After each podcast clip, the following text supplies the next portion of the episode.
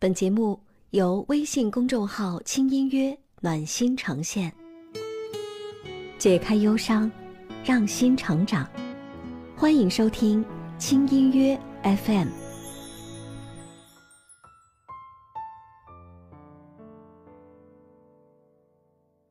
轻音乐陪你成为更好的自己。你好，我是江川，很高兴我们在一起。今天要跟你分享的这篇文章来自五花路，准备好了吗？我们开始吧。在心理行业待久了，看的书和听的故事越多，我就越发现，很多内心问题的原罪，都是一种近乎偏执的严苛的自我要求。要优秀，做好人，不能犯错。为了达到这些要求，有的人偏执，有的人抑郁。有的人分裂，于是，我经常在文章里鼓励大家放松一些。不优秀，不如人意，犯点错也没关系。但很多朋友看完很困惑，明明就有关系呀。我不优秀，怎么在社会竞争中混口饭吃？我不优秀，父母和老师怎么会肯定我？我不优秀就上不了好的学校、公司，我不优秀怎么可能吸引另一半呢？这些困惑很合理。纵使过于追求优秀，让人心里不健康，但确实只有更优秀，才能更适应生存，得到更多的爱和认同。自我逼迫的优秀。和健康的自我接纳两者一对比，似乎形成了一种不可调和的矛盾。所以，我认为很有必要写一篇文章来做澄清。追求优秀不一定会带来内心问题。我们真正的内心冲突，是源自一种从小根植内心的功利式审美。一个人能得到多少爱、欣赏和认同？取决于他有多优秀。你优秀，我亲近你；否则，我就冷落你。你优秀，我就认可你；否则，我就贬低你。优秀的程度定义了我们的价值，也决定了我们互相对待的方式。不可否认，这个批判标准在社会中真实可见。在社会竞争中。优秀的确很重要，不优秀的弊端随处可见。不优秀就无法获得更高的工资，分数低就无法进入学霸密集的名校，拖后腿就只能被同事批评。如果我不优秀，我就会担心，别人会不会不喜欢我，别人会不会不被我吸引。别人会不会觉得我没用？只有我优秀了，一切才会好起来了。在一定程度上，这些竞争的规则有效的激励了努力的人，维护了每个人付出与收获的公平。而真正造成问题的是，在社会环境的熏陶下，我们把优秀当作最重要的护身符。习惯性的用它来定义人的价值，并把这种社会功利审美带回到家里去，却不知一旦把社会竞争的规则放入了我们的个人生活和情感，会带来多大的代价。很多父母们为了让孩子们更适应社会，也为了让自己变成一个优秀的父母，在别人更有面子、有地位，用尽各种方式去让孩子优秀。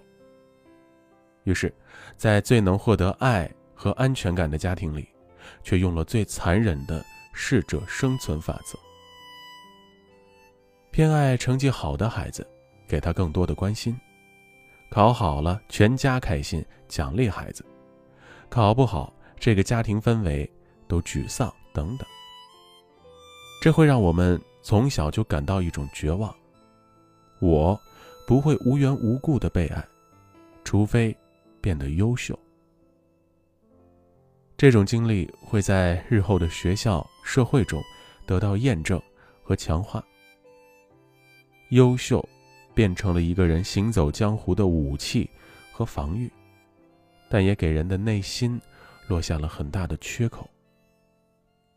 真实的我不配爱，只有优秀才配爱，所以要不断逼着自己优秀，才可以不那么战战兢兢。这成了现代人内心冲突的一个重要来源。著名心理咨询师曾奇峰老师曾分享过一个故事。有一名女性来访者在咨询中问他：“如果给我打分，一百分是满分，你会打多少分啊？”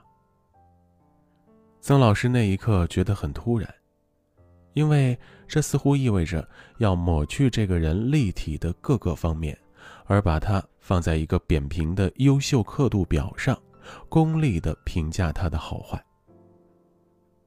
咨询师们一般不愿意这样做，但这种打分方式在这名女性来访者看来再正常不过。原来，她一直生活在一个比较苛刻的家庭里，有一对很功利的父母亲，他们给她灌输了这样一个概念：你如果是九十分，我就爱你百分之九十；你如果只有二十分，我只有百分之二十的爱会给你。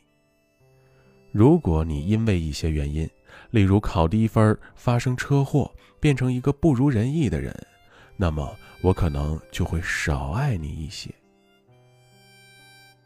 所以，他在曾老师面前提出这个要求，本质上是，他需要这个分数来确认自己的价值，确认自己可以被爱的程度。这样的评判方式，在职场上。无可厚非，但放在家庭、爱情、友情中，就太恐怖了。尤其是发生在一个人的早年生长的环境中。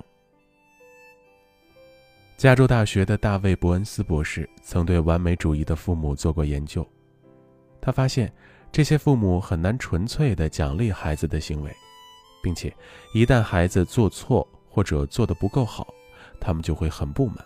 甚至收回对孩子的关爱。这样的方式也发生在追求优秀的父母身上。孩子不优秀就收回爱，即使孩子表现优秀，他们也会在赞扬之后加上一个魔鬼般的“但是”。这次很好，但是你可以做得更好。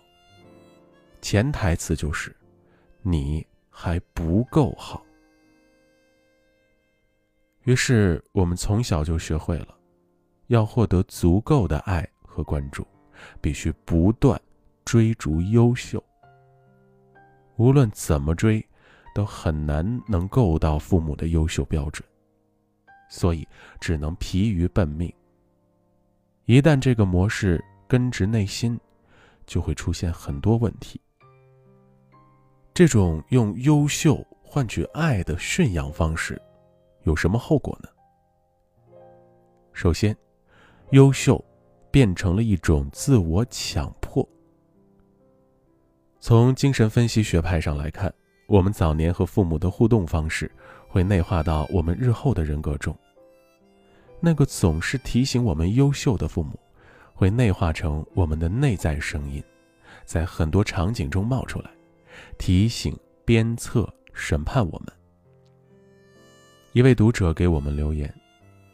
有一次，他在家里不小心搞砸了一件小事儿，老公和孩子都没有怪他，但他自己那一刻特别自责。我怎么这种低级的错误还会犯？我怎么那么没用，这点小事儿都做不好？我怎么老是这样？当他冷静下来，才意识到，原来这个不时出现的责怪声，就是小时候。妈妈的声音，一样的语气，一样的凶狠。在每次搞砸、放松、快乐的那一瞬间，这个声音就会出现，批评他，让他觉得自己很糟糕；催促他，让他不敢放松。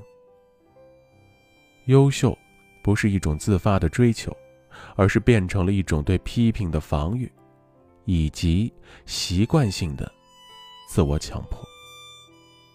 第二，我们认为真实的自己是有缺陷的，并揪着自己的过失不放。说回到曾奇峰老师的来访者，他认为真实的自己是九十分，在父母的长期不够好的引导下，即使做到很好，他也只能给自己九十分。但曾老师说，他不愿意给他九十分，如果这样，他就变成了和他父母一样的人，那么以后。他会继续带着对自己百分之十的缺点的厌恶活着，影响他享受自己本该享受的欢愉。我成绩不错，但我情商不高；我很细心，但我没有大局观；我这次做的很好，但我不是每次都能这么好。这十分的但是。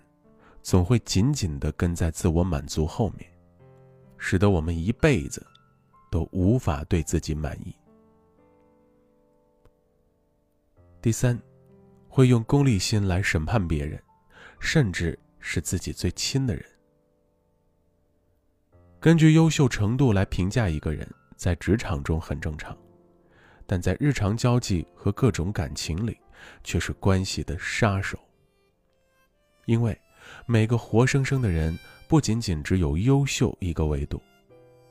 当我们用优秀自我要求时，也会用功利性去评价别人，习惯性的过滤非优秀的特质，挑剔爱人的无能，谴责孩子的错漏，私下嘲讽朋友的缺点，看不见他们的其他闪光点，看不见他们的爱和付出。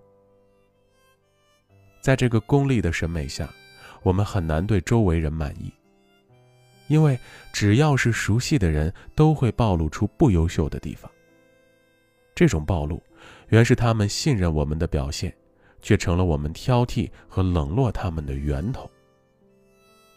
最后，是一种绝望的自我放弃，以及对无能的恐惧。当我们做不到一直优秀，会怎么办呢？这时，抑郁、颓废会诞生，因为无论怎么做都无法获得稳定的爱和温暖。这时，讨好、卑微会产生，因为别人很优秀，所以要去恭维。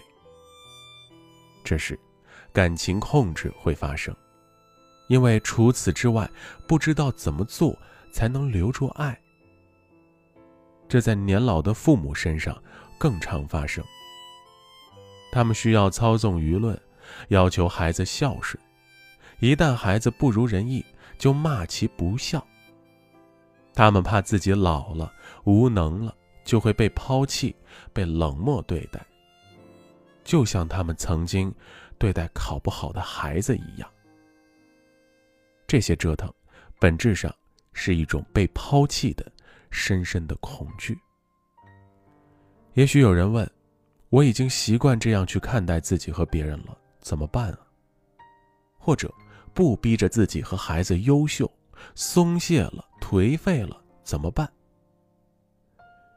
一个比较现实的解决方案是，用一种更丰富的审美，来激励我们更健康的生活。曾奇峰老师后来说到了他对来访者的打分。他说：“一百分，也就是满分。”来访者那一瞬间开心了一下，然后很快收住，说：“如果九十分的话，我会更开心，因为那才是真实。”曾老师不同意，说了段非常疗愈的话：“我给你打一百分，也是真实的，因为我是把你。”当成一个完整的人来看，我没有把你分成好的一方面和坏的一方面，而是把你看成上天制造的一个完美无缺的产品。即使你是一个残疾人，我也不会因为你的残疾而给你减分，因为那也是你完整的人的一部分，只不过那个部分从功利的角度来讲，被削弱了而已。听完这段话后，我内心一阵暖流。每个人都是一个完整的个体，圆润的部分具有和谐的美，残缺的沟壑也有力量和悲伤的美，值得被当作一个特别的艺术品来看待和欣赏。只有这样的审美，我们才能避免把自己和别人绑在优秀刻度尺上，变成一个点，而是可以保持对完整个体的尊重，用欣赏代替挑剔。容易抑郁的人有敏感和细腻的魅力，理智克制的人有逻辑的性感，内向少话的人有沉静和沉思的稳定感，并且在这样的审美中，我们会更懂得欣赏和爱自己，自发的往更优秀、更好的方向去走，因为优秀不是被爱的原因，是被爱的结果。真正的优秀动力，只有一个。在被爱和被欣赏中，感受到自己的特别和珍贵，并发自内心的努力。就像超治愈的高分综艺《粉熊救兵》中的一段话：“我想早起，不是因为我整晚睡不着，而是我真心愿意。我想好好过好每一天，因为真实的我。”配得上被爱和很好的东西。我勇于追求和享受一切好的事物，因为我值得。我想让自己变得更优秀，变得更好，因为我值得。我不会太颓废和自我放弃，因为我舍不得让那么好的自己如此沉溺。这些，才是一个人。变优秀的，真正健康的动力。好了，感谢关注轻音乐。如果这篇文字对你有所触动，欢迎你点击一下文末再看那样一个按钮，同时把它转发给你在意的人。在微信公众号“轻音乐”的后台回复关键词“节目”，还可以收听到更多的暖心内容哦。青音姐宠粉季活动正在进行中，赶快添加青音姐的私人微信号。